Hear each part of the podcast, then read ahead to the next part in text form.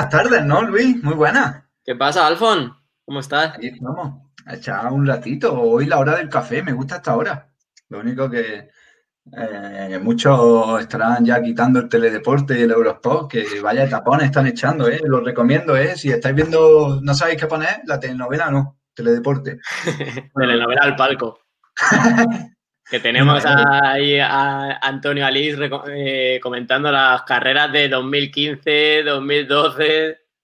Tío, pero a mí me da rabia cuando la gente dice lo de es bueno que ponen el kilómetro 80 tal para dormir la siesta, pero es que yo ahora estoy así, durmiendo con el ojillo abierto en plan de no sé qué, Verona, tal.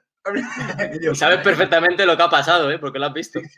Sí, sí, sí, por eso, que, al final, yo por ejemplo el otro día, que van 50 kilómetros, digo, esta, esta es la etapa, no sé qué, que gana Flum, tal, y yo mi padre, ¡hola! Y yo, ¿pero no te acuerdas? bueno, que, no te, que te pones pesado. Nos vamos por la rama, es que así va viniendo la gente y tal, pero bueno, es que hoy sí podemos hablar de ciclismo 100% porque el invitado sabe más que nosotros y que ninguno, ¿no? Uf, tenemos a, a lo que a ti te gustaría ser de mayor, ¿no? Claro, que tú decías el otro día entrenador, Roberto Cejuela, no sé qué. Yo, yo quiero estar metido en un, en un autobús como si era lavando ropa o, o inflando ruedas. Tío, como te escuche tu hermano. bueno, eh, lo presentas tú, ¿no? Que tú ya, ya lo conoces, es paisano tuyo, ¿no? Yo es que, no, yo estoy cabreado con él, tío. ¿Por qué? Me roba los coms de, de Arroyo Molinos. es el vecino que nadie quiere tener, al vecino al que quieres ganar. Con todos ustedes. Pero los tiene todo, los tiene todo. Me da mucha rabia, tío. Jesús Chiquitita Rúndez. Muy buenas, caballeros. ¿Qué tal? Bien indignado, porque el come era mío. Fuiste tú el que lo robó. Y yo solo, yo solo hice justicia. Además, hay una bonita historia ahí. Pero es, que tú le quitaste uno y te lo volví a quitar. Sí, sí, el, el com lo, lo hice yo. Eh, bueno, según él era, era previamente suyo, pero como yo no había pasado, no tenía constancia de ello, entonces no lo había visto. Y entonces vino vengativo en un día de aire a recuperarlo. Y yo solo tuve que volver otro día de aire a, que el karma actuase. Hay que decir que es que esa calle, pues cada uno tiene ahí miembros de su familia o su familia y luchábamos por, por él. Pero lo, que, lo mejor es que lo sabes, que hay una tercera persona que es un compañero de la, de la grupeta, la supergrupeta, que vive también ahí y ah, intentó meterse en la, en la refriega. Pero es que es un com como de 500 metros al 9% al que puedes entrar con un poquito de velocidad y es agonía pura. Porque es el típico que va subiendo piñones, subiendo y llegas arriba con el 53-25 que no sabes, no sabes qué hacer. Además, ¿Y qué, te conocía ahí, Un segundo, ahora tengo interés por el com. ¿Qué son las cuestas estas de Arroyo Molino? Eh, es la, es la calle de mi ex. ¡Ah! ¡Saludos! bueno, es que hay, que dejar claro que este municipio es como la Balonia del sur de Madrid. Es increíble, no hay ni un metro llano. Te salen fácilmente 2.000 metros en 90, en, 90 kilómetros, ¿eh? Eh, ¿eh? ¿Tú es que eres, de Arroyo o eres del pueblo al lado? Soy de, un pueblo, de una pedanía de Alicante, muy, muy al ah. sur de Alicante, la Vega Baja del Segura ah, yo, yo iba mucho ahí, o sea, Guardamar de Segura y esos sitios. Jesús, pero, tú sabes que nos conocimos ahí, ¿no? Yo no te conocía, yo cuando veía Strava, veía a Jesús chiquitín, no sé qué, hasta que un día consigo un com y a, las tres semanas así, de repente alguien me lo ha quitado, me llega el correíto ese que nadie quiere que le llegue, me llegó y ahí fue cuando te conocí, si no, y que te escribí, te puse, este es mi com, tío. Sí. Me puse en comentarios, si no, no le conocía. A, lo, a, lo, que yo te contesté, el cómo ahora es mío. Sí, no, no se lo he vuelto a quitar. ha, puesto, ha puesto el listón ya aquí. Hazte con todo, ¿eh? Como Pokémon. bueno, eh, vamos a presentar a la gente que quién es Jesús, ¿no, Luis? Explícalo un poquito. Bueno, Jesús es el fisio, fisioterapeuta del equipo Entity Data del World Tour de ciclismo y ahora vamos a ver un poco su historia, cómo ha llegado hasta ahí, porque yo lo he conocido en un par de salidas que hemos hecho a través del Bidón, que es un restaurante, un café ciclista que hay en Fuenlabrada. Y a través de esas salidas, pues yo le fui conociendo y la verdad que tiene una historia Vamos, no, sé la historia, pero me la puedo imaginar. Después de haber visto todo su Instagram entero, de arriba abajo, seguro que tiene una historia muy chula atrás de superación y de esfuerzo para poder llegar hasta ahí. Hombre, es muy difícil. A ver, yo sé, Jesús ahora lo va a explicar, pero desde mi ignorancia, pienso que hay mucho mamoneo, rollo el hijo, el nieto, el sobrino, el, el vecino. Mm. ¿No? Eh, te refieres para entrar a trabajar en el, en el mundillo, ¿no? De, no, en el equipo. Hombre, que es lógico que si yo soy, si soy el director y mi sobrino es ciclista y le hace ilusión ser mecánico, pues lo voy a meter ahí antes que al mejor mecánico que haya de España. Durante, posiblemente durante una época se aproximase a eso. Ahora mismo sigue moviéndose como una pequeña familia. Al final eh, somos un circo, un circo itinerante que cada vez va cambiando de sede y tienes que confiar plenamente al 100% en cada uno de tus compañeros. Entonces, lo más habitual es que tú entres porque alguien, normalmente varias personas, han hablado sobre ti y se ha dado la circunstancia de que el equipo al que le han hablado ha necesitado alguien, te han llamado y has tenido que gustar. Has pasado una pequeña fase de prueba y, te has quedado. Pero sí que es cierto que tienes que entrar de la mano de, alguien o recomendado, recomendado por alguien. Pero porque, por lo que digo, porque es que dependes, dependemos unos de otros hasta niveles insospechados.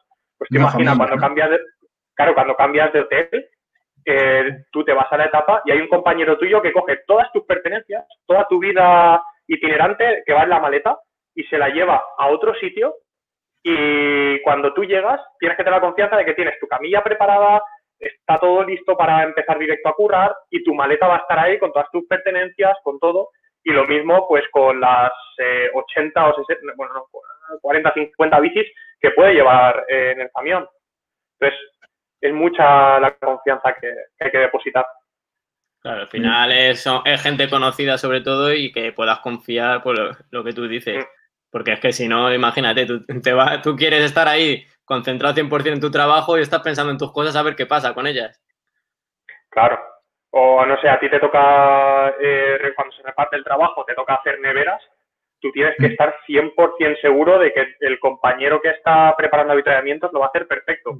Que el compañero que le va a tocar hacer meta en un final en alto lo tiene todo preparado para que los chavales cuando lleguen tengan toallas, tengan eh, chaquetas, tengan eh, ropa seca para irse a, al autobús eh, y, como eso todo. Tienes confianza plena. Qué guay. Bueno, no hemos ido para adelante, ¿no? Pero vamos a centrarnos ahora, Jesús, de cómo, cómo has llegado ahí, ¿no? No, pues empezamos, empezamos bien. El deporte, ¿cómo llegó el ciclismo a tu vida? De pequeño, tú llegaste del ciclismo porque, por ejemplo, eh, Carmelo, cuando estuvimos hablando con él, viene del karate. Mm. ¿Tú vienes del karate también o, o no? Del ciclismo desde el principio. Yo vengo de ser un, de ser un verdadero bandarra. de hecho, eh, yo creo que la primera carrera ciclista o así que, vi fue con unos 16, 17, 16 años, yo creo que fue.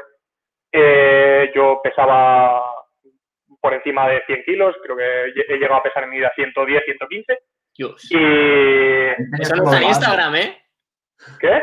Eso no está en Instagram. No, no, y, la mayoría de fotos han, desaparecido, ya he hecho yo por, desaparecer, por desaparecer, hasta los negativos, vamos.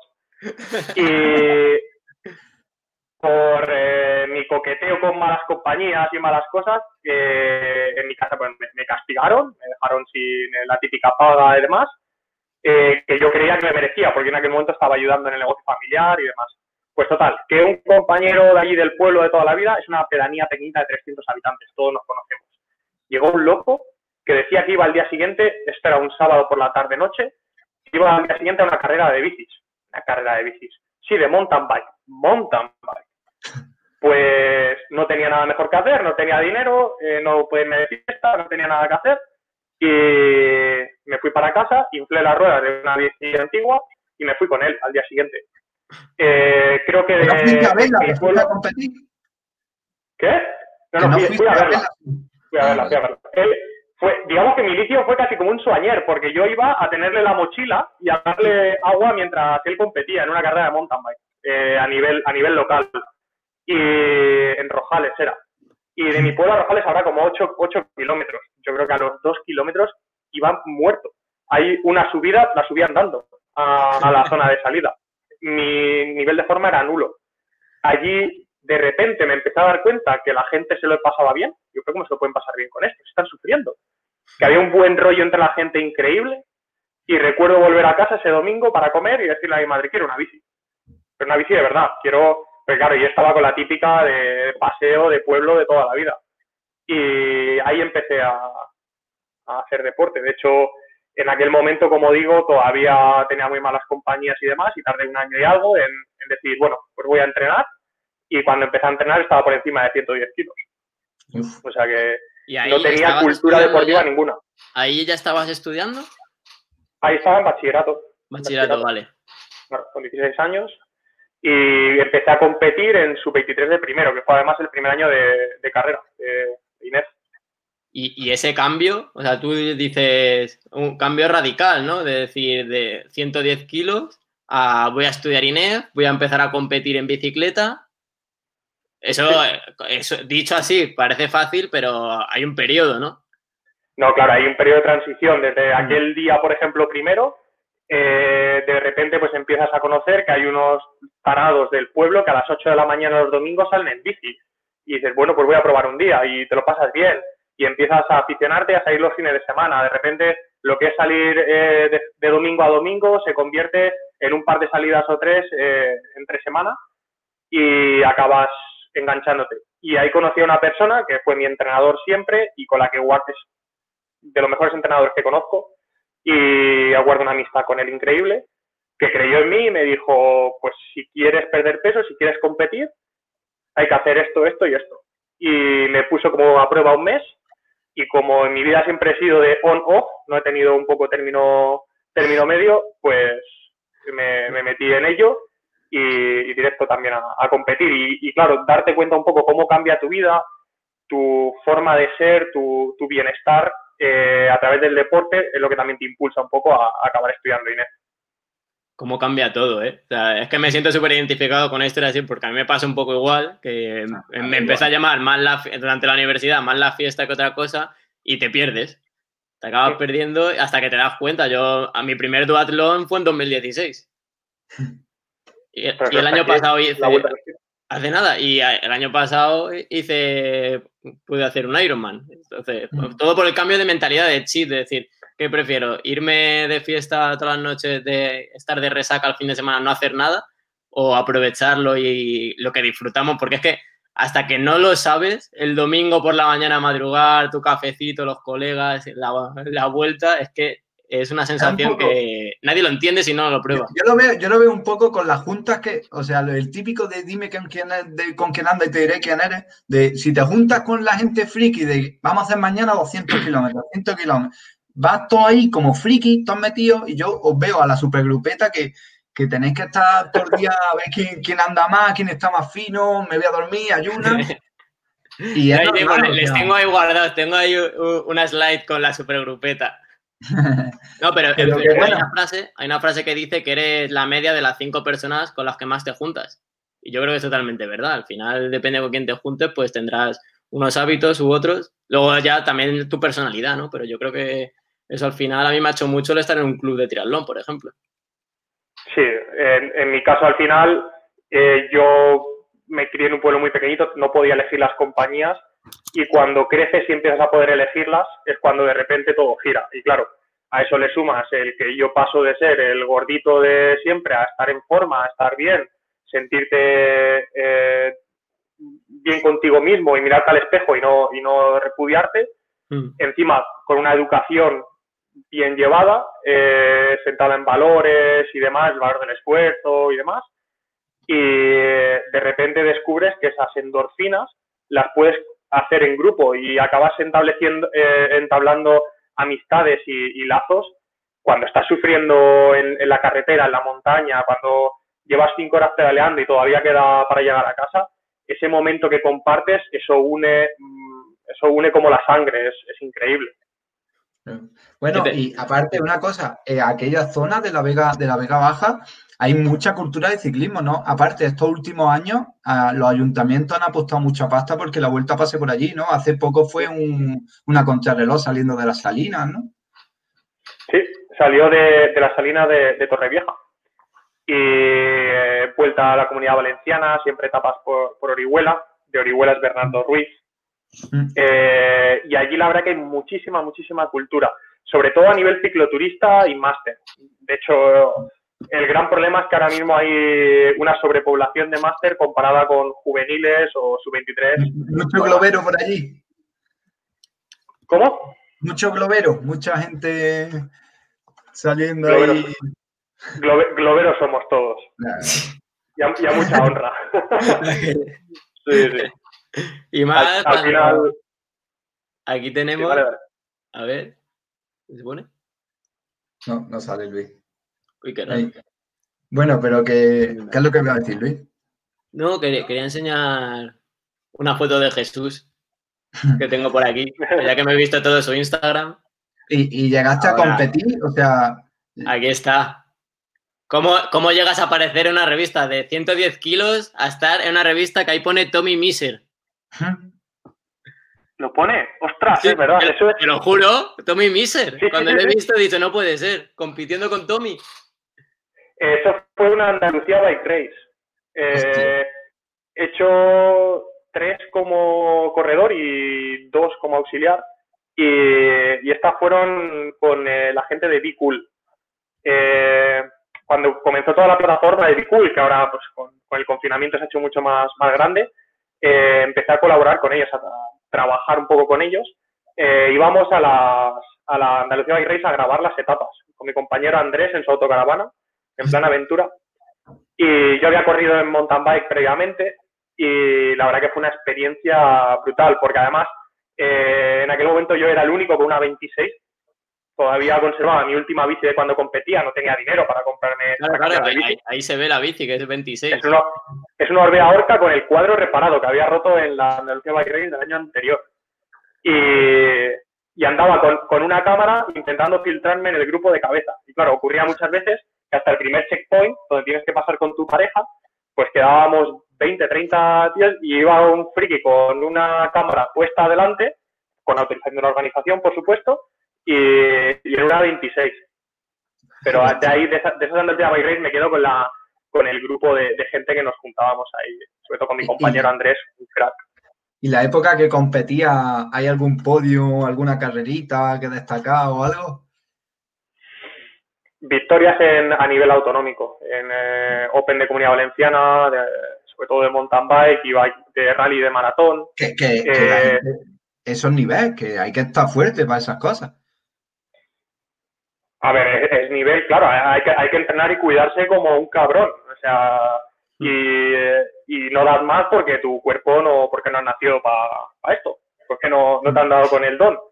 Pero. La varita, como Carmelo, ¿eh? En tres años profesional, el tío.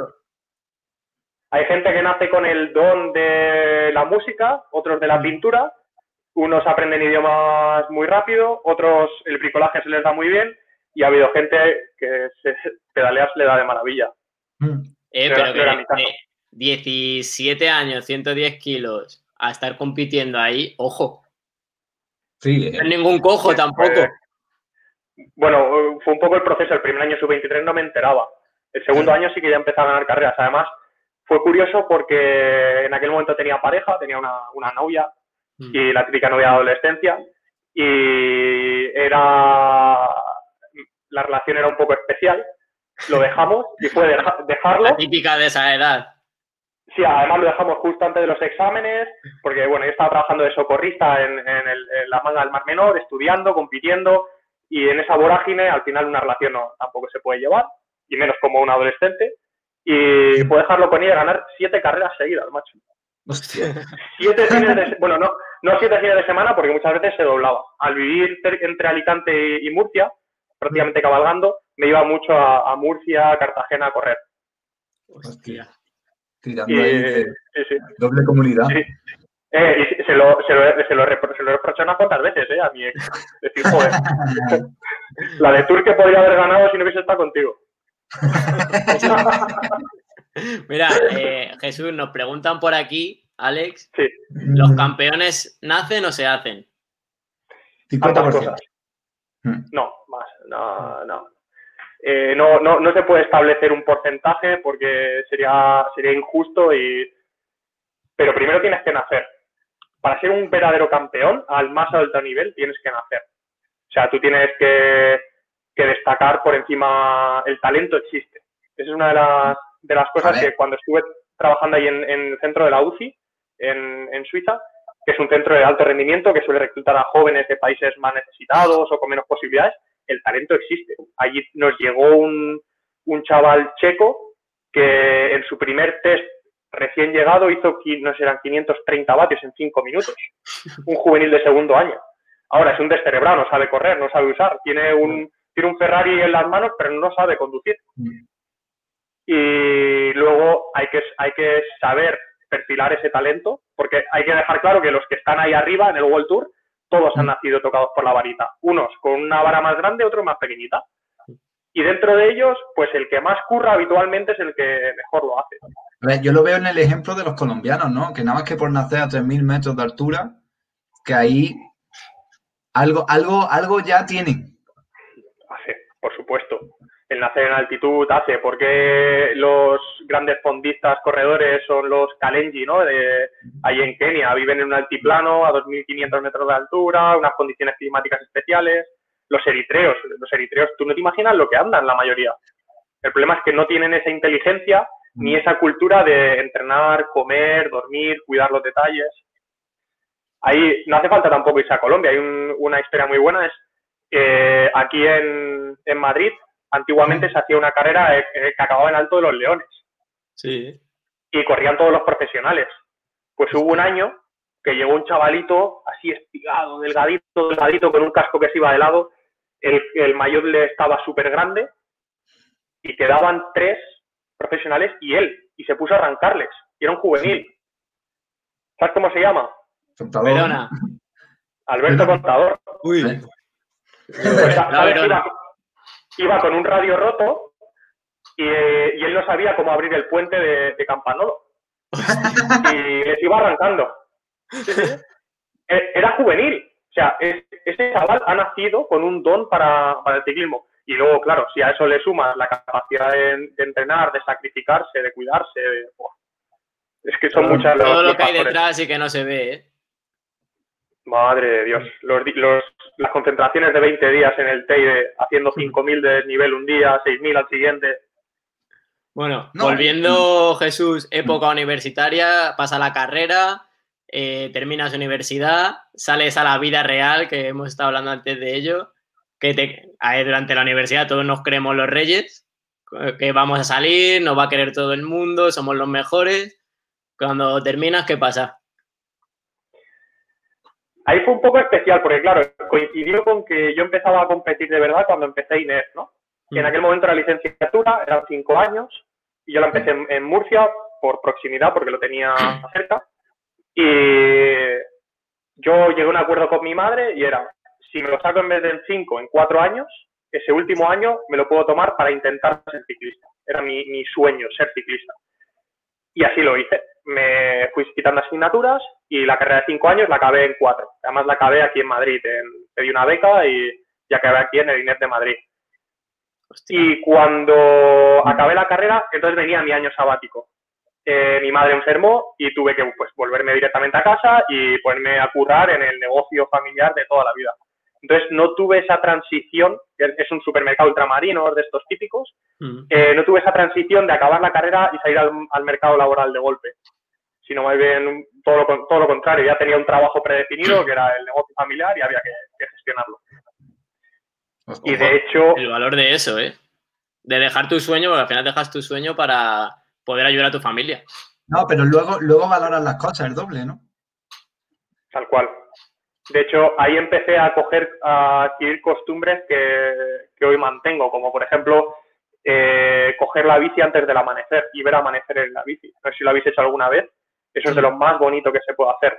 Sí. Solía, vivo, mi pueblo está a 8 kilómetros de, de la, de la costa. bueno, a unos 10 kilómetros de la playa y muchas veces me iba a una cala a ver amanecer. Cogía la bici, me iba, veía amanecer y me volvía y empezaba a trabajar. Y valoras mucho.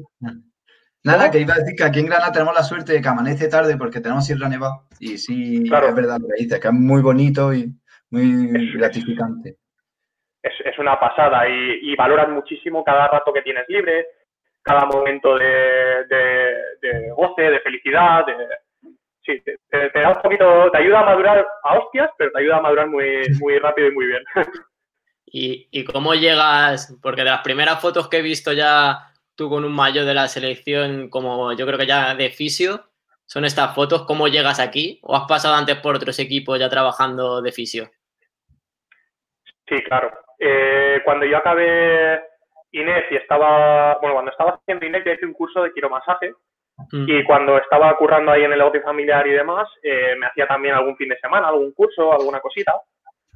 Eh, y cuando toda la situación mejoró, decidí entrar a hacer fisioterapia, porque en su día era lo que yo quería hacer, pero como me entró esa vorágine deportiva, a última hora cambié y, me metí a, a Inés, acá. Eh, entonces, cuando empecé fisioterapia directamente, empecé a sacarme un dinerillo yéndome pues con equipos, he estado con equipos juveniles, por ejemplo, mm. en los que pues, te, los chavales ponían un bote y te pagaban lo que se podía. Eh, sí, con mountain bike, eh, ahí le tengo que dar las gracias enormes a, Carlos Coloma, porque fue quien de, un por rebotes lo conocí, nos caímos bien y, me dio la oportunidad de empezar a trabajar con él en el primer MMR que hubo. Ahí le tienes. ¿Qué, año, ¿Qué año, fue esto? Eso es el 2013 o 14. Pero esto ya es con el Mondraker. ¿Estuviste antes con el MMR? Sí, el primer MMR que, hubo. De hecho, al año siguiente, yo en teoría entraba con el proyecto aquel que se practique de Giant, eh, con Coloma, Mm. Y, pero mientras eso, él siempre era freelance, era autónomo, entonces vas con quien te llama. Y ya en aquella época, pues, eh, un mecánico que estaba con Coloma, que era íntimo, íntimo suyo, habló de mí al seleccionador español de Féminas y fui a una carrera de un fin de semana. Les, le gustó cómo trabajé, les caí en gracia y desde ahí me empezaron a llamar más a menudo. Tanto pues que empecé a ir a, a mundiales, europeos y demás. Pero a la vez, claro, tú estás estudiando y estás pues yendo a cualquier competición con cualquiera que te llama. Desde hice una vuelta a Cataluña con el equipo Pumpic, aquel brasileño, por ejemplo. Hostia. Sí, sí, bueno, pero que teníamos solo un coche y un camión. Sí, sí. La verdad que era, era muy gratificante porque, no sé, por ejemplo, el eh, estar con, con Coloma, que yo tenía póster suyos en, mi habitación, estar eh, en su casa 10 días entre Copa del Mundo y Copa del Mundo, o estar dando una masaje, estar conviviendo, para mí era un sueño, era un verdadero sueño. ¿Hubo lágrimas río cuando ganó la medalla de bronce? ¿Lloraste? Yo debía haber estado allí, de hecho tenía la acreditación, tenía todo más o menos eh, hecho, pero bueno, al final se decidió que fuera otra persona. Y a mí me pilló en una competición, eh, creo que era en Tour de Alsacia, si no me equivoco, una competición continental. Y yo recuerdo, estábamos dando masaje tres equipos en una misma sala, porque era el típico hotel francés, el Ibis este que no cabe ni la maleta, y nos dejaron una sala para dar masaje. Y recuerdo primero gritar, luego llorar. El ciclista que tenía en la camilla me dijo, mira, para, porque me está reventando. Y cómo la apretaba como en la última vuelta con Marot. Y, y hubo, hubo lágrimas, por supuesto. Qué chulo, qué chulo. ¿Cómo es, ¿Cómo es trabajar con un bronce olímpico? ¿Cómo es trabajar con Coloma? con Carlos, sí. Con Carlos. Es hiperactivo, es, es, es pura dinamita, es increíble el ritmo de vida que lleva. O sea, lo que puede trabajar con él es súper gratificante porque es humilde, agradecido, entregado, profesional, pero a la vez es tan, tan enérgico, tiene tanta energía acumulada que como quieras ponerte a rueda te va a reventar. O sea, no le, no le, no le, dura, no le dura ni un kilómetro a rueda. Qué pena que hay gente por ahí que dice que tuvo suerte, ¿eh? Y no saben lo que hay detrás de trabajo. Mira, Coloma algún día lo querrá contar o lo escribirá porque merece la pena, pero su, medalla guardaba tantísima rabia porque después de aquel primer MMR, el siguiente proyecto, ya en el primer MMR hubo algún problema, pero el siguiente proyecto, él estuvo muy, muy, muy mal. Y con él todo el equipo, por supuesto. 315 en el ranking UCI creo que era cuando fue a las Olimpiadas. Hmm. Sí, sí. Porque es que además él venía de haber pasado una lesión de hombro que nadie daba un duro por él. De hecho, hubo una doctora que dijo que no se iba a quedar bien. Y la primera persona que se atrevió a operarle le operó mal. Hasta que dio con el doctor Esparza, que era curiosamente profesor mío en la universidad, y, le, operó como Dios manda. Eh, dio con el mejor traumatólogo, uno de los mejores que hay ahora mismo en, España. Y claro, él tenía tanta rabia por eso, por la lesión, por, por tantas cosas, que aquel, aquel bronce fue, una liberación. Fue el karma. Y, la persistencia de estar ahí. Carlos sabe que no es Nino, que no es Absalón. Carlos sabe que no iba a ganar 10 copas del mundo en, su vida, pero sabe que tiene el talento para, estar adelante. Y, tiene ese punto honor y esa ambición para cuando se lo plantea, es que es imparable. No, y que no solo eso, también es imparable. Está el día que, duermes bien, que has comido bien, que te levantas como hoy gano, y, es que ese fue el día, ese se lo merecía Carlos, o sea, ese, ese podio, madre mía, es que me acuerdo yo que estaban terminando la Olimpiada ya, que, que, grande. La última medalla, la última medalla. las que se agradecen, porque anda que si hubiera estado allí, eso te lo guardas tú para tu vida ya. Buah, eso hubiese sido posiblemente. la oportunidad, después no quedan. Ese, ese hubiese estado en el top 3 de mis mejores momentos en el ciclismo, sin duda. Pero bueno, que luego diste ya el, gran salto. Aquí le tenemos. Además, eso, eso, fue en el primer, en el primer giro que hice. No jodas. Eh, con Dimension Nota. Sí, sí, sí. El primer giro que, que hice con, ¿Ese fue el primero o el segundo? El primero, yo creo. Cuando ganó la etapa Omar también, ganó Morfelia, que salíamos de Córcega, el, Giro 100. ¿Cómo fue el salto al World Tour? ¿En, qué equipo estabas antes? Estaba con, el Mondraker. Con Mondraker, ah, ¿no? Con Mondraker y con, la, y con la española. De hecho, me había organizado un, un, calendario, siempre me hacía un cuadrante a principio de año, lo iba completando con quien me llamaba. Y, ostras, el calendario estaba perfecto, me, me, cubría, me dejaba mi tiempo para terminar la carrera, que todavía estaba terminándola, la de fisioterapia, y de repente recibo la llamada de la temporada acababa de empezar, y recibo la llamada de Dimensión Data que necesitan a alguien para, no sé si eran tres o cuatro días después. Eh, aviso a, a Primaflor, no coincidían fechas, pues vete, sin problema. Eh, fui a esa carrera y de repente les gustó, era una carrera de una semana, era Tour de Romandía. Y estando allí me dijeron, ¿y si vas al Giro?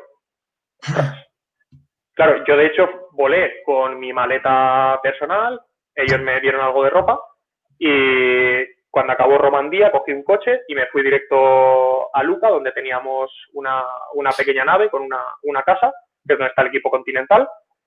Eh, hice una noche y al ferry de Córcega para empezar el Giro el equipo me mandó una maleta con bastante ropa para poder hacer un giro y, y de repente a, mitad del giro me dijeron que me necesitaban para Suiza y de Suiza pues vino ahí.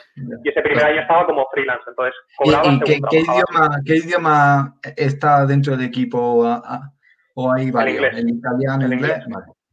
El inglés.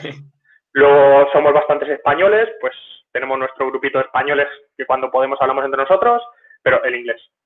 Y desde que te fuiste, tú ya dominabas, tenías, estabas tranquilo, ¿no? Que eso no era un problema para ti. Hostia, que no. porque claro, cuando, hostia, que no. Para, para, un españolito de, de, pueblo, de una zona súper rural, que el único inglés que ha aprendido ha sido el del bachillerato, de mal, que cuando empiezas a salir a competiciones internacionales y demás, ostras, lo pasas fatal porque no entiendes nada. O sea, lo que te han, lo que te han contado no sirve de nada. No, y, sobre todo es que, no lo entiendes. Y la capacidad de, reproducir una frase sin tener que estructurarla como si estuviese escribiendo era, era muy estresante. ¿Y se, Pero estudiando? en aquel momento este, seguía así, estaba ya acabando No, la pero carrera. digo inglés, digo inglés, que te iba a dormir con el libro debajo de la mesa. No, con el Duolingo, eh, la aplicación de teléfono.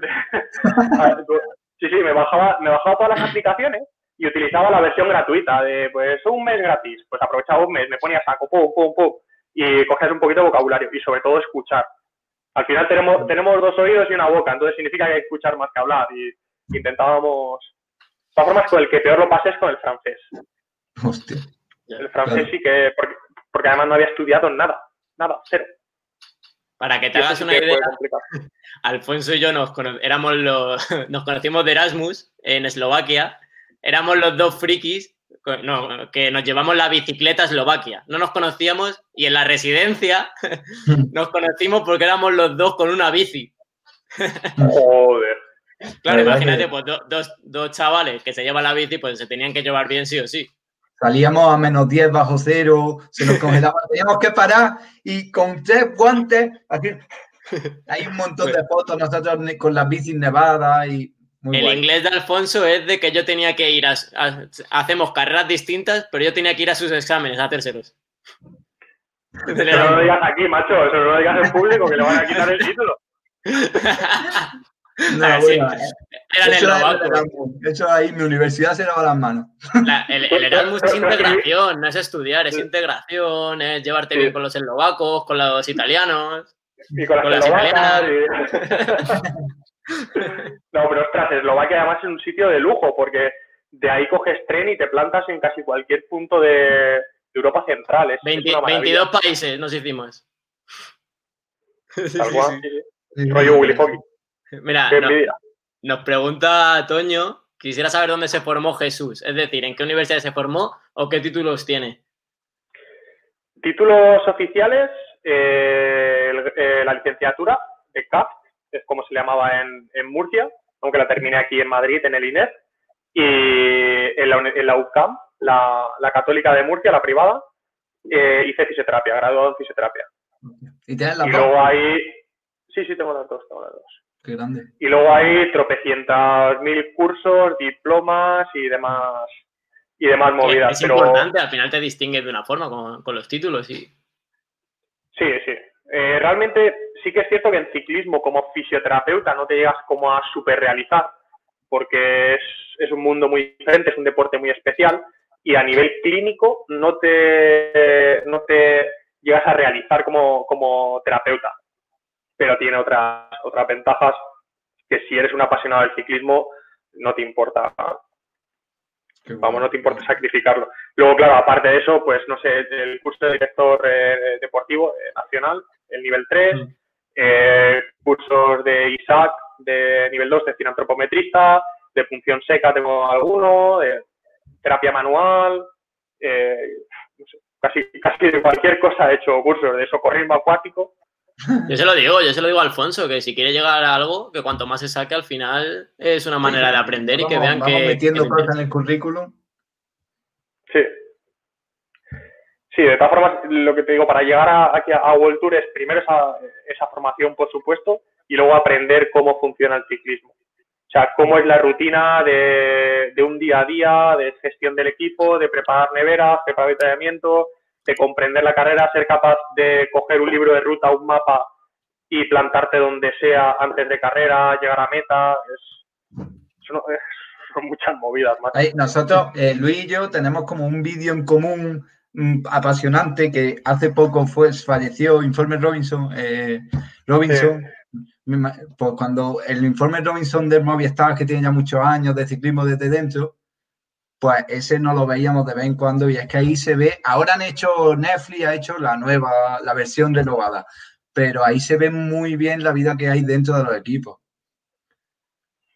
Es, es un circo súper intenso, macho. ¿Cómo- Es una pasada. hablando de vida, ¿cómo es? ¿Cómo es la vida en el Entity? Esos hoteles cinco estrellas, todo súper lujazo que os cuentan. Sobre todo en Francia. Pues mira, ahí están. Ahí, en, es- en esa foto se la puede volver a poner. Estamos Sí. todos los soigneurs, que es la palabra francesa que define este trabajo, ¿no? Eh, soigneur, soigneur.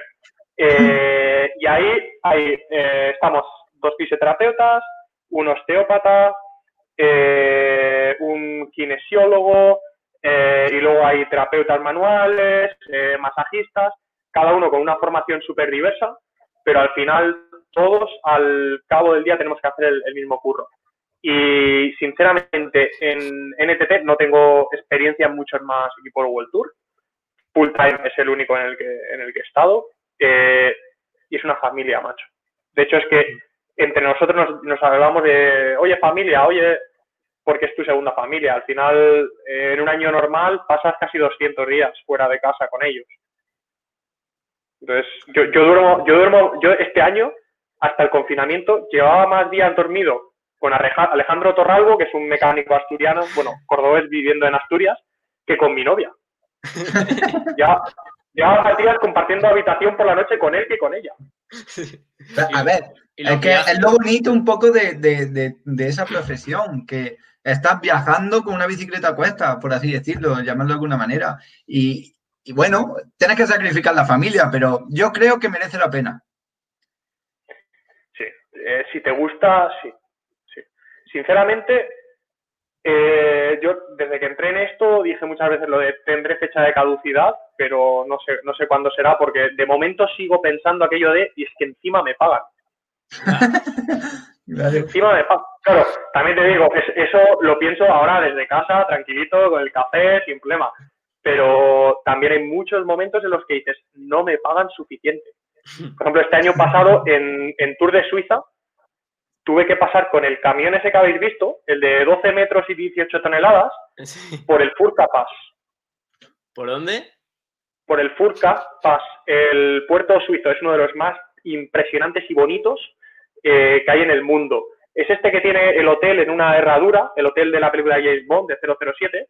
Ah, sí, vale, vale, vale. He visto postales. Pues imagínate subiendo un Stelvio, que es algo parecido, un Stelvio, con un camión de esos.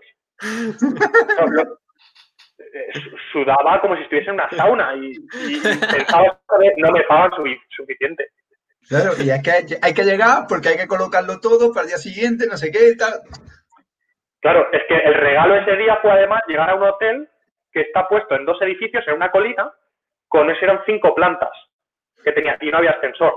Y, las habitaciones estaban repartidas por las cinco plantas de dos edificios que no se conectan por dentro, que tienes que salir fuera y, conectarlos. O sea, ese día fue de los de rock and roll. y, y, el estrés de la vuelta, porque eso es que nadie lo ve, todo el movimiento que hacéis todos los días de hotel a hotel, el trabajo que de día estáis con los ciclistas y luego llega la noche y, o la tarde la zona de descanso y vosotros no descansáis. Es que estáis todo el rato trabajando, masaje, eh, preparando el día de siguiente. Es que es una locura. Claro, pero has dicho las grandes vueltas, ¿no? Pero es que a mí me hace gracia que la gente dice, no, si es, si es pocos meses al año, en verdad empezáis vuelta a Andalucía, vuelta a Murcia, vuelta a no sé qué, vuelta a Valencia. En, en realidad, si te toca hacer Tour Down Under, vuelas el día 2 de enero a Australia. Claro, es que, es que si, eh, por ejemplo, eso lo hice el año pasado, este año eh, yo he empezado la temporada eh, justo el día después de Reyes. Nos íbamos a Denia a un training camp. Y en Denia estuvimos, pues, un mes. Ahí está la, alimentación. Los, rice cakes. y un poco, antes, bueno, ya centrándonos un poco en el MTT, esa vida de dentro, porque eres fisio y has estudiado INEF y tal, pero el, tu función te toca cualquier cosa, ¿no? El bidoncito, el no sé qué. Por eso decía, somos 10 terapeutas, 10 soigneurs, unos con titulaciones universitarias, otros con titulaciones parauniversitarias eh, o no oficiales, digamos, eh, unos son simple masajista, que no, no, no es por, no, no, quiero ni mucho menos desprestigiarlo, simplemente que eh, no, no, es un título oficial, es, ellos son especialistas en masaje y posiblemente el masaje lo hagan bastante mejor que, algunos de nosotros. Eh, pero es que ni el que se llama masajista, ni el que se llama osteópata, ni el que se llama fisioterapeuta, ni el que se llama kinesiólogo, ni ninguno de nosotros se dedica solo a eso. O sea, por la mañana te levantas y uno está preparando la comida del staff, porque claro, los directores mecánicos que van en los coches, los compañeros que están haciendo extra feeding por ahí, el que va a dar avituallamiento con bolsa. Necesitamos comer, estamos en una etapa de, si la etapa dura cinco horas, tú llegas al, a la salida una hora y media antes. pero es que a lo mejor has tenido una hora de, de transfer previa. Y cuando acaba la etapa, a lo mejor tienes una hora, hora y media hasta el hotel. Pues te puedes pasar 10, 12 horas, pues hay que preparar comida. Eso lo hacemos nosotros. La, la comida que acabas de poner, de los rides, que Mm. hay que prepararla para los corredores. Las neveras, limpiar los coches por dentro. Eh, dejar todo, recoger las maletas de los corredores, cargarlas, ir a hacer compras. eh, es que hace- hacemos de todo. Y también es un poco lo bonito, porque te, Mm. te va, te va exponiendo a, a diferentes situaciones. Da- Dani Pérez dice, en la Vuelta a Andalucía hace poquito mes en Granada vi como nada más llegar los ciclistas al autobús, el chofer metía los mayos en la lavadora que tenía en el maletero del propio bus antes de arrancar. Da a entender el estilo de vida en las carreras ciclistas. Sí. O sea, es, es todo a contrarreloj. Lo mismo, nos encargamos de lavar la ropa. Pero Mm. claro, si el, el transfer es de, el traslado es de una hora desde la meta hasta el hotel, ostras, pues eh, el conductor de autobús le dará tiempo a empezar a poner una lavadora eh, y a lo mejor yo subo al autobús, cojo, eh, todo el mundo pone en una rejilla con su nombre, su, su ropa, yo cojo algunas, algunas bolsas, él lava otras pocas y yo con un coche ya me voy directo al hotel y conforme llego, pum, pones una lavadora. O sea, es además trabajar muy, muy en, en, en avance. Pero, Pero esto es- está hablando de que hay a lo mejor pocos ratos desde la meta al hotel, pero cuando a un puerto de estos del Giro, que la carretera, que se hace atasco por los coches, ¿cuánto, te- cuánto ha sido tu máximo tiempo que has pasado desde meta al hotel? Pues además, justo hoy se cumple un año de esa etapa. Hostia. Eh, Giro. Sí, hace do- dos años en el Giro, cuando acabó en Etna. Eh, porque además fue uno de los días más caóticos que he vivido en, que he vivido en ciclismo. Y ese día llegamos al hotel eh, a, las 10 a las once y media, perdona, antes de medianoche. Y yo había estado en meta, no sé, a las cuatro, cuatro y media, a las Mm. cinco termina la etapa, pues tardamos como unas seis horas y algo en, desde arriba del Etna hasta que llegamos al hotel. Pero una- aquel día fue muy especial porque en meta en unas vallas teníamos todos los soigners puesto la, la ropa eh, en una musette, una bolsita esta de avituallamiento. El corredor te da una chaqueta suya personal, la que él quiera, porque tiene que bajar el puerto. Nuestro, nuestro autobús estaba abajo. Digamos que hay tres subidas y todos los autobuses estaban en la cara, en la cara B, subían por la A, eh, los autobuses la cara B, y había tres o cuatro equipos que nos habíamos ido a la cara C, porque era mucho más directo para salir a por el ferry, que al día siguiente teníamos que, o sea, esa noche ya dormíamos en, en la península. En el ferry, es es una locura, es que se bajan el El Etna ferry. para irse al ferry. del estrecho de Mesina. Pues esas bolsas, eh, unos espectadores me empezaron a robar chaquetas. Qué. Eh, sí, sí, sí, sí. Eh, los corredores llegaban y yo tenía que empezar a darles mi, mi ropa. De tal modo que llegó Igor Antón, cruzado, había tenido un día horroroso, y yo no hacía más que decirle, Igor, no sigas a, a los corredores, al otro lado, a la izquierda, a la izquierda. Pues todos los corredores, todavía eran nueve, ocho corredores, llegaron a nuestro autobús perfectamente. Pues Igor Antón, que no, no quiso ni coger una chaqueta porque venía así cruzado, se metió hacia los otros autobuses y acabó subido en el, en el autobús de AC2R, donde le, le dieron de, le dieron de comer y le dieron vestimenta. Eh, nosotros nos enteramos cuando estábamos esperando al ferry, siempre hay unos tres ferries eh, habilitados, y en ese momento dos misteriosamente se habían roto y los equipos con la- las personas normales que decidían tomar el ferry, los, la- los civiles normales, Mm. eh, tuvimos que pegarnos de leches para que no se nos colasen y coger el ferry. Pues cuando estábamos a punto de cogerlo, sonó el teléfono y, y era el autobús de AG2R diciendo que venían de Igor Antón. Digo, "Pues aquí, Igor Antón". y lo, lo- lo ¿No mejor de pasáis todo, lista claro, o qué? ¿No pasáis lista en el autobús? es que el autobús daban por hecho que estaba conmigo y yo daba por hecho que estaba en el autobús.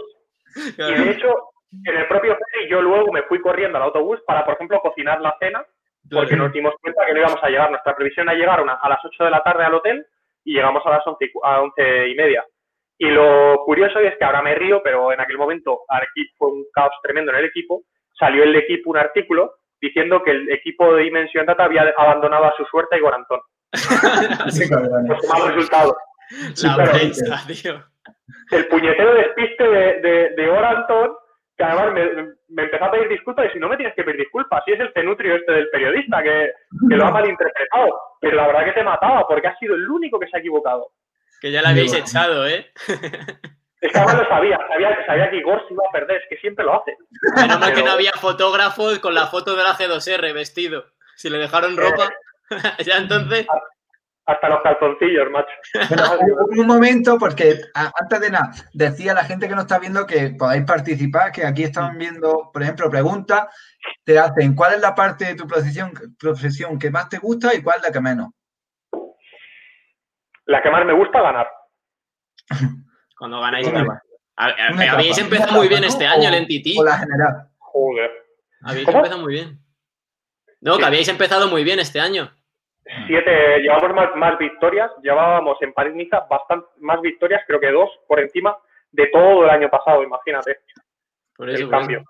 Y claro, yo creo, yo creo que ganar, esa, esa sensación, mm. sobre todo cuando eres tú el que está en meta, esperando, ostras, ese momento es una adrenalina que es, es, impagable. Luego, por supuesto, el momento después de la cena, por ejemplo, el, el tema del, de la sobremesa con los colegas, contando un mm. poco las, las bataditas, también está muy guay. Y luego también te preguntaba cuál es el peor momento, ¿no? Sí. De, o lo, que, lo peor de tu trabajo, lo peor sin duda es estar mucho tiempo fuera de casa. Mm. Tantísimo tiempo fuera de casa. Cuando has dicho lo de cuando has dicho lo de la meta, es que se me viene a la cabeza a Escamet eh, cuando ganó Valverde a, que, estaba más, más, emocionado que Valverde. son, son como hermanos y si, si, si, lloramos los que estábamos en el habituamiento de arriba del puerto. Y los de casa, Alfonso lloró. ese, ha sido mi, mejor día en el, en el ciclismo. Qué bonito. Posiblemente. Y eh, pregunta JP Capper, quiere saber cuál, quiero saber cuál es su, su puerto favorito y por qué. Sí, Javi, es el colega del bidón. Javi, sí. Eh, Javi. Eh, pues, ostras, esa es muy buena pregunta. No, Entiendo que lo hayas subido, porque eh, habrá subido mucho, pero bueno, que como hay tantos puertos, uno que hayas subido tú. Claro. No suelo ser muy de términos absolutos, pero hay puertos, no sé, Estelvio es especial. Estelvio es una pasada. Eh, Furcapaz, yo creo que quedaría. Furcapaz. Porque además lo subí en primavera, porque tiene Furcapaz, hay un momento en el que ves mm. el glaciar del Ródano. Es el gran glaciar desde el que nace el, río Ródano y hay una especie de cascada eh, de roca pulida, viva por las cascadas que se forman. Y el día que lo subieron, un día estos de calor en primavera, bochornoso, donde el deshielo estaba en plena ebullición y y yo creo que me quedaría con Furca Paz posiblemente. Bueno, y aquí... pregunta aquí Alex, ¿cuál ha sido tu mejor día en la élite de Lucy World Tour y por qué? Bueno, ya lo has dicho. Yo tengo ahí la duda entre ese y la victoria de Omar en el Giro, pero yo creo que Innsbruck. Innsbruck, ¿no? ¿A qué fue? Creo que, pero bueno, es que la de Omar fue tan especial también. Es que fue una, una pasada ese día. Sí, ese, ese día salió todo redondo. Eva pregunta, ¿qué es lo más importante que te ha aportado tu paso por la universidad para tu futuro? Mm, más allá de lo curricular, de lo académico, la, abrir la mente. Mm. viajar y leer son las dos únicas cosas que gastando dinero te pueden enriquecer. Y, yo creo que eso, el, abrir la mente, el, ser capaz de debatir, el, aceptar otras ideas como válidas aunque no, estés de acuerdo. Yo, creo que, que, quizá fuera de lo académico, eso sin duda. Totalmente de acuerdo. ¿eh? más, allá de los, más allá de los, jueves, de los jueves por la noche, por supuesto. volviendo un poco a la realidad, eh, ¿cómo, ¿cómo, habéis visto en NTT la situación de este año? ¿Qué va a pasar? En... ¿Han tomado ya medidas? Lo preguntan por aquí. ¿Quién crees que, ¿Qué crees que cambiará en el ciclismo y deporte en general después de, de la situación de, del virus este que tenemos? A ver, primero tengo que decir que me considero un verdadero afortunado, porque mm. mi equipo lo mejor que tiene el equipo es la gente, el valor humano que hay. Y desde el cocinero hasta el conductor de bus, pasando por soañers, mecánicos, prensa, hemos sido una familia y desde el primer momento hemos estado apoyándonos entre nosotros. Pero es que además, desde arriba, eh, nuestros jefes eh, nos han estado dando ese apoyo desde el primer momento. Y creo que somos de los pocos que lo hemos recibido de esa manera, que tenemos constantes videollamadas eh, con ellos y demás. Es verdad, ¿qué hacéis? ¿Qué, hacéis? ¿Qué estáis haciendo desde el NTT el día a día durante estos meses? ¿Cómo ha sido? Ha sido un breve resumen rápido. Mm. Aparte de pues Swift, y calentaros, que tenéis eventos martes y viernes. Os conocéis ya Guatopía, ¿no? Joder, y Londres y Yorkshire. Y, pues hacemos. Mm, yo participo en, al menos en tres videollamadas a la semana. Mm. Hacemos eh, la principal, la, grupal, donde alguien comparte conocimientos sobre algo. Un, eh, un doctor comparte eh, conocimientos sobre mejora del sistema inmunológico a través de la nutrición. Eh, hace una especie de charla coloquio participativa con todos sobre motivación, coaching y demás. Alguien habla sobre sus experiencias. Siempre hay un, mensaje, siempre hay un tema que sacar cada, semana. O hablar simplemente del calendario, cómo va a ser y demás. Pues el, tema de, esta, de esta reunión suele ser dos, tres, cuatro horas a veces, hablando todos, en los sábados por la mañana. Luego, lunes por la mañana, hago una sesión grupal con los chavales de core, pilates, lo llamamos body activation, activación del cuerpo en general.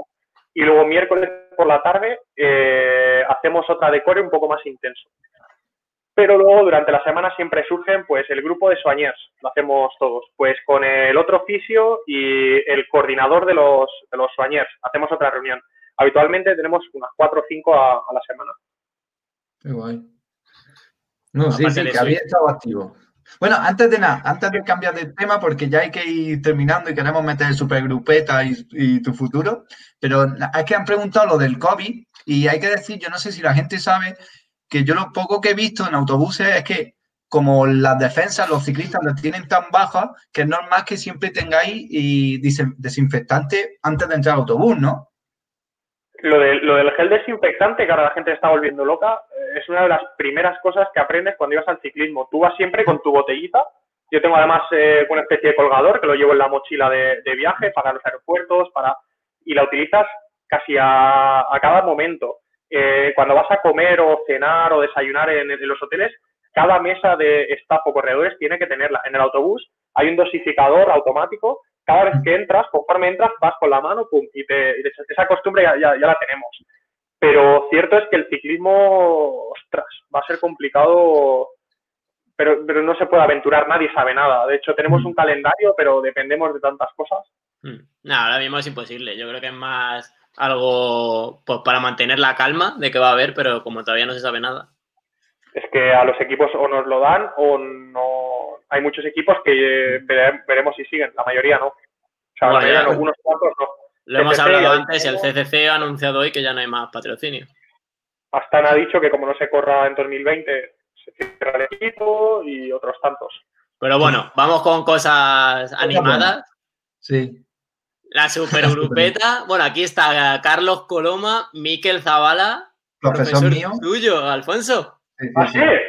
Sí, el profesor de aquí de la, es de la universidad. Bueno, que también tengo a Cristóbal de la universidad, que está en Melilla, yo no sé si lo conoces, seleccionador de un Sí, el eh, director técnico de la española, de la selección, claro que sí. Pues la supergrupeta, ¿cómo se llama? Tener de amigo eh, contador. Aquí está, tío. ¿Pasáis memes por el grupo de WhatsApp? ¿Habláis de política? Hostia, hablamos de todo, de todo. Antes, cuando os he dicho lo de, eh, podemos hablar si queréis hasta de Félix Rodríguez de la Fuente, podemos hablar si queréis de Félix Rodríguez de la Fuente, porque eh, es, un grupo súper variopinto y, y es, una pasada. Tuve la suerte de, conocer, conocía a uno de ellos con el que había competido previamente y él veraneaba eh, en la zona de, costa donde yo vivo, a, a dos kilómetros. Y cada vez que venía, pues yo salía a entrenar con él. Entonces, en cuanto empecé a venir a Madrid, contacté con él cuando empecé a venir eh, con la que es ahora mi pareja, que es Arroyo Molinos, contacté con él. Porque yo antes, cuando hice Inés y tuve la beca para venir a Madrid, yo entrenaba en la, en la zona norte, en, en, el, en, el, carril bici. Yo vivía en, en, Moncloa. Y de repente, cuando me dice, ah, hemos quedado la grupeta, y aparecen ahí ocho o diez psicópatas a toda mecha todo el día, diciéndose de todo, uno que es, es poli, el otro es guardia civil, el otro trabaja en una empresa no sé qué, pero todos con la misma locura por el ciclismo. Gente que anda muchísimo, pero son gente normal, que además un día de verano paramos y tomamos un helado, que si hace frío nos vamos a comer churros como locos o a comer migas en Cedillo del Condado, aquí en Toledo. y la verdad que para mí es Alucinantes, ¿eh? Alucinantes. Si no, a Alberto le encantan, ¿no, macho? De hecho. Y, la verdad que ha sido una suerte. Y claro, cuando me dicen, no, nos llaman la supergrupeta, yo lo primero que pensé es, pues vaya flipados estos tíos, hay unos pedazos. cuando, cuando llegas a casa y ves 36 de media, dices, pues igual. Y claro, cuando, cuando se lo dije de broma, digo, pues que sepáis que yo primero pensé que erais unos chulos. Dije, no, no, el nombre no lo hemos puesto nosotros, nos lo han puesto. Pero nos ha hecho gracia y le, y le seguimos. Y de hecho, son de Móstoles, ¿no? No, somos de todo. Eh, Fuenlabrada, Parla, Rollo Molinos, Móstoles, eh, Pinto, Valdemoro. Y, y, de hecho ahora se da la gracieta de que hay una que se llama la se hace llamar la infragrupeta. Hostia. Son como, son como nuestro alter ego. Hostia. Pero nada, entrenar con ellos es, es, una pasada, porque además somos un grupo de amigos. Y llevamos este día. 43 kilómetros por hora, ¿eh? El de la noticia. Alberto Contador a una media de 43 kilómetros por hora. Yo sé, porque yo lo vi en tu Strava, yo no sabía que estabas con Alberto, dije, Dios, ¿cómo narices sin cabra y sin nada está ahí detrás de una moto o algo? Y luego ya se lo vi a Alberto en Instagram y luego ya pues sale la noticia todo eso. ahí no se habla, ahí? ¿no? Ahí va y... ¿Sabéis quién era el, el, inconsciente que le estuvo haciendo los vídeos, no? Eras tú, yo, yo lo sé, yo lo sé. Pues ese ha sido uno de los días más heavy que, que he pasado en mi vida eh, sobre una bici, porque es la 47 de media. De plato mínimo todos, ¿no? No, claro, y el plato, peque el plato pequeño lo podía haber dejado en casa, pero es que fuimos, fuimos un par de fuertecitos de aquí de la, de la Vega y es que no, no llevaban más de un 21, un 19, de, no subían más de eso. Tío, pero que van sin cabra. Es que van ellos sí, claro, la ruta. Éramos cinco ese día. Éramos cinco. Qué bueno. Y ah, bueno, claro, al final, Alberto a un relevo de dos minutos, yo le pasaba 20 segundos, 30, pero es que es, es, como, es como jugar al Mario Kart. Se le recarga la batería y entonces te vuelve a pasar a todavía más velocidad y dices, es que prefiero quedar más rueda. De hecho, alguno me decía, pero no le pases, que recupera, no le pases. Es una pasada. Alfon, yo te digo, he salido dos veces con Jesús, he intentado, eh, porque él siempre va adelante, él va tirando todo el rato. No, te, no porque como yo va a otro ritmo, pues él he estado un rato con él ahí tirando y nada, me, me he tenido que ir un rato para atrás porque es imposible. es, es, una locura cómo anda.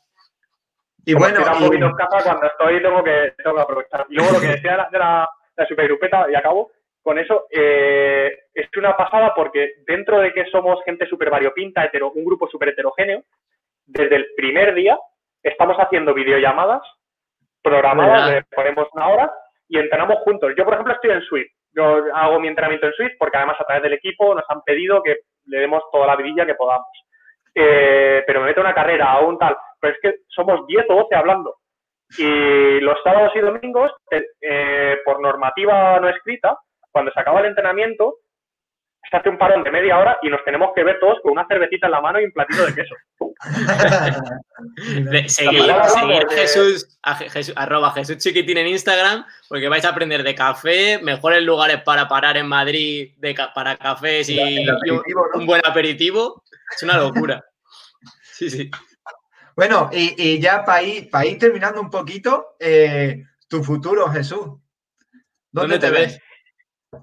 A ver, te mojas, ¿no? Entity Data para toda la vida, pero Dios dirá, ¿no? A ver, para toda la vida no creo, porque no hay ningún equipo ciclista que vaya a durar toda la vida. Y de hecho veremos a ver este circo cómo, cómo evoluciona.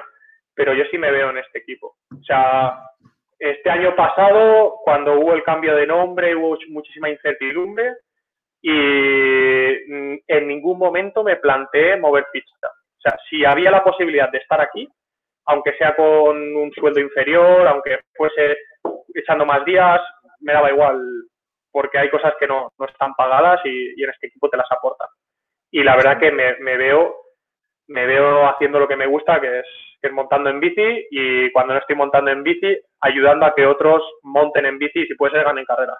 Gregario de gregarios, ¿eh? gregario de gregarios. Me gusta, me gusta, ser un gregario de gregarios. Muy buena. Bueno, pues tenemos un juego, Jesús, que sobre todo a los, deportistas, ciclistas que les hacemos, eh, son dos preguntas. ¿Eh? Es muy fácil. Es responder rápido sin pensar. Claro. Vale, empieza tú, Luis. Vale, eh, son dos opciones, una u otra, ¿vale? ¿Comer o dormir? Comer. ¿Carretera o gravel? Hostia, cabrón. Eh, carretera. ¿Frenos de disco o zapata? Zapata. No. ¿Vuelta a España o Giro? No, no, Zapata porque es lo que tengo ahora mismo. El, disco es el futuro, pero de momento no me, para un no las falta. Ha dicho Zapata. Bueno, después comentamos, después comentamos y ya no. Venga. Vale, ¿cuál, cuál has dicho? ¿Vuelta o giro? Vuelta en la de casa. ¿Y vuelta o tour? Tour. ¿Café o zumo? Café, mucho café. ¿Migas o tostada? Si puede ser las dos. ¿Bola del mundo o morcuera? La morcuera. Joder. Eh, ¿En verano o, invierno? ¿Que a ti te gusta la lluvia? Verano, 40 grados, las chicharras tocando la guitarra. me encanta, me encanta. La naricilla roja y el sudor. Eh, entrenar, eh, ¿Plato ovalado o redondo? Ovalado. Vamos. Real Madrid o Atlético.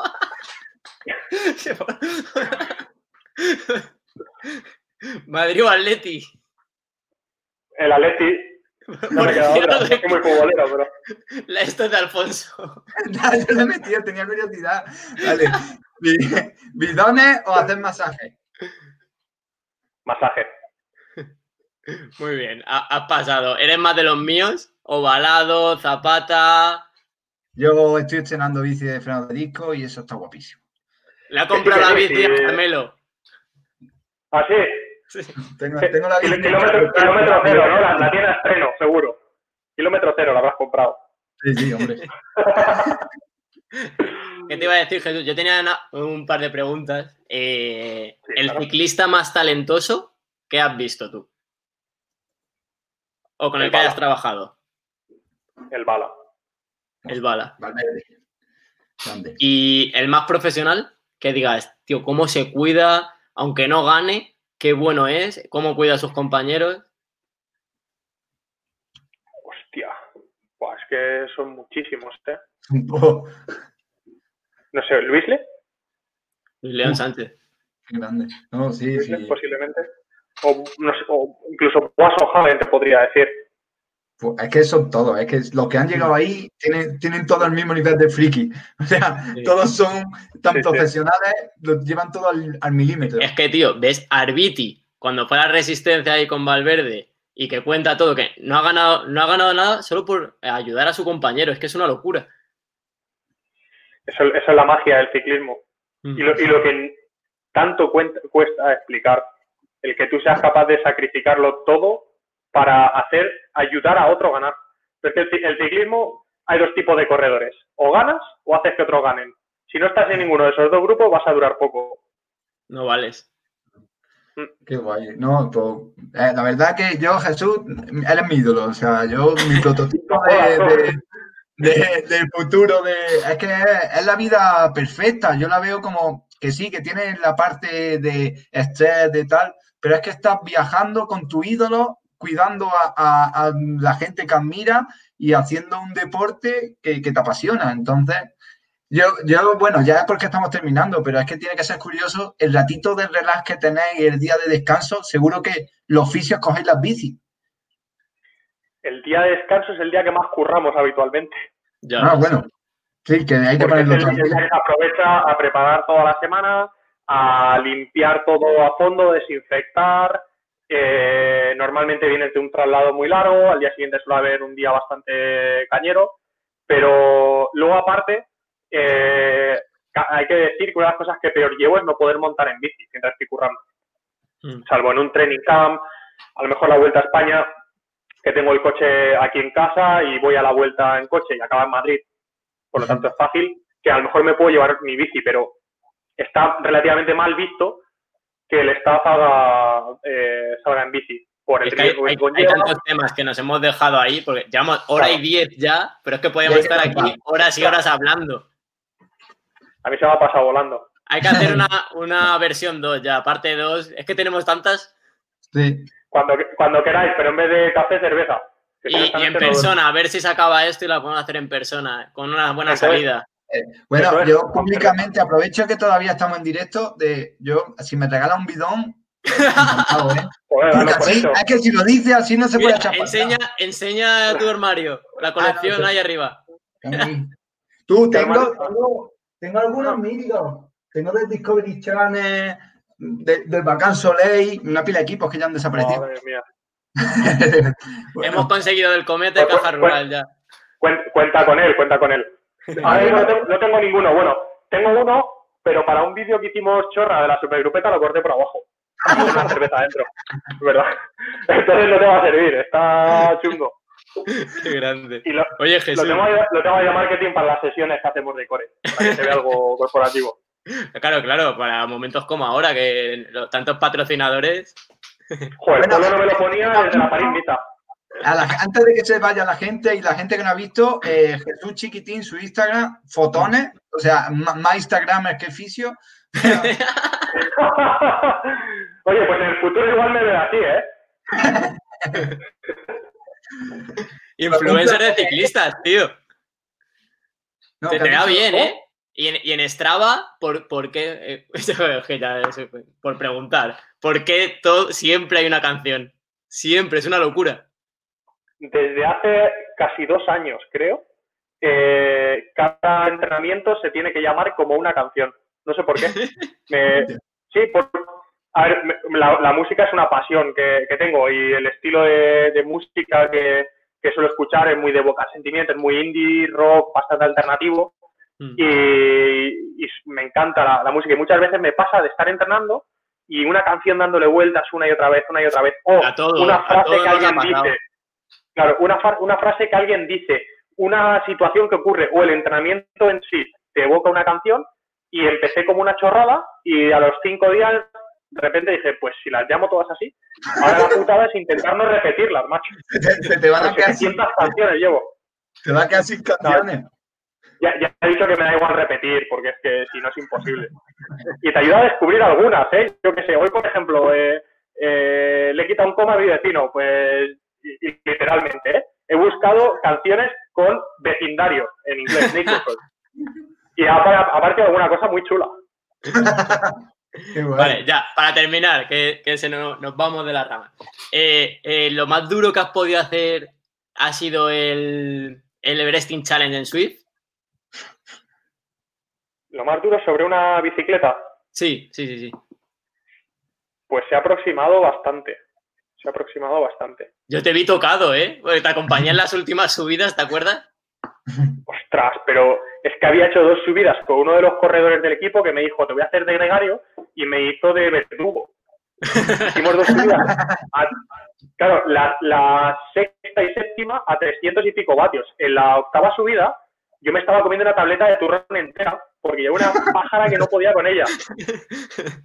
Y claro, esa última, eh, estaba jodidísimo, ¿eh? Y luego la última media me medio recuperé, pero puede ser de lo más duro que haya hecho. Se aproxima bastante. no es el peor día, digamos, de mi vida en una bici, pero sí, puede ser de lo más duro. Porque en un rodillo, macho, es que es una locura. yo con subir un Alpedo Swift tengo suficiente. Cuando te veo ahí y, subí uno y medio contigo al final. Sí, sí, el, el, octavo, el que me comí la tableta de turrón y el otro. Claro, pero luego yo me subí el resto, me, al final fueron dos casi. Ah, al final te lo subiste. claro, hombre, ya que estaba, ya subo.